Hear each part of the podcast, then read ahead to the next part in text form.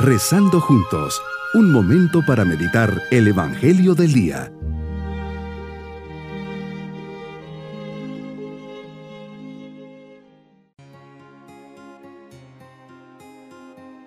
Y alegría saludarles en este día sábado de la cuarta semana del tiempo ordinario.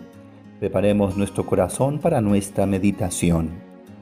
Nos dice el Papa Francisco, luchar, rezar siempre, pero no para convencer al Señor a fuerza de palabras. Él sabe mejor que nosotros qué necesitamos.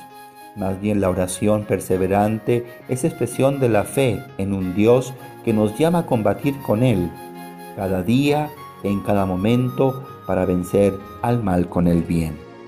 Meditemos en el Evangelio de San Marcos capítulo 6 versículos 30 al 34. Los apóstoles se vuelven a reunir contigo y comparten contigo todo lo que habían hecho y predicado. Con qué gusto habrán ido contándote todo lo que les había pasado. Compartiendo contigo, les dices, venid a un lugar tranquilo a descansar.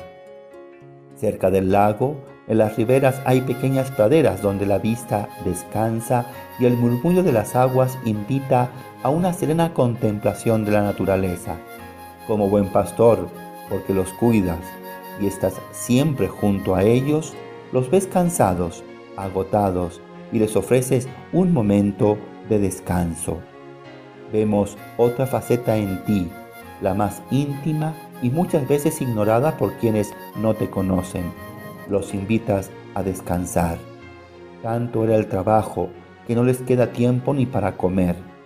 Todos son para ti como hijos, ha sido enviado para anunciarles un mensaje de esperanza y salvación, mensaje que les compromete en primera persona y les empuja a cuidar de todos, a curar a todos, a alimentarlos si es necesario.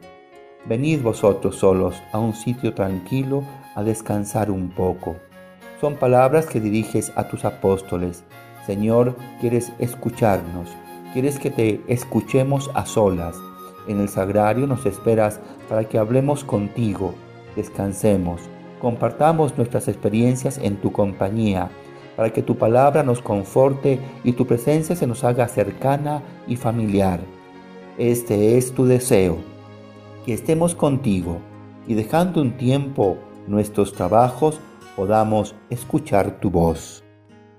A la hora de desembarcar, ves a la muchedumbre que te esperaba al verlas, te compadeces porque andaban como ovejas sin pastor.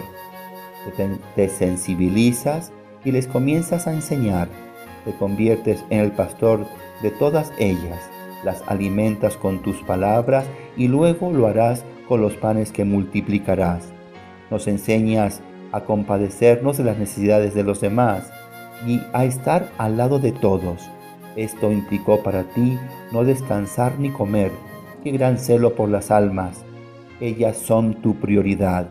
Por ellas das todo y les enseñas a tus discípulos que tienen que preocuparse por los demás, aunque implique sacrificios, cansancios y hasta no comer.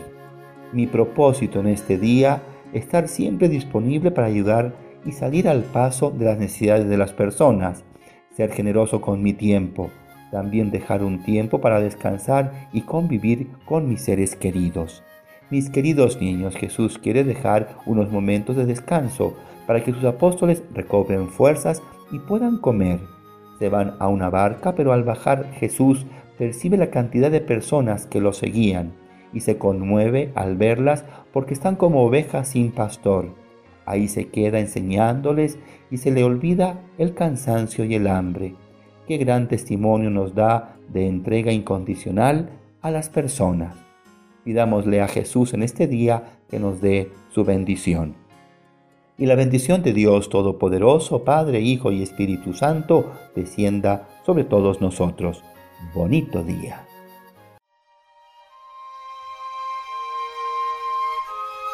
Hemos rezado junto con el Padre Denis Doren, Legionario de Cristo.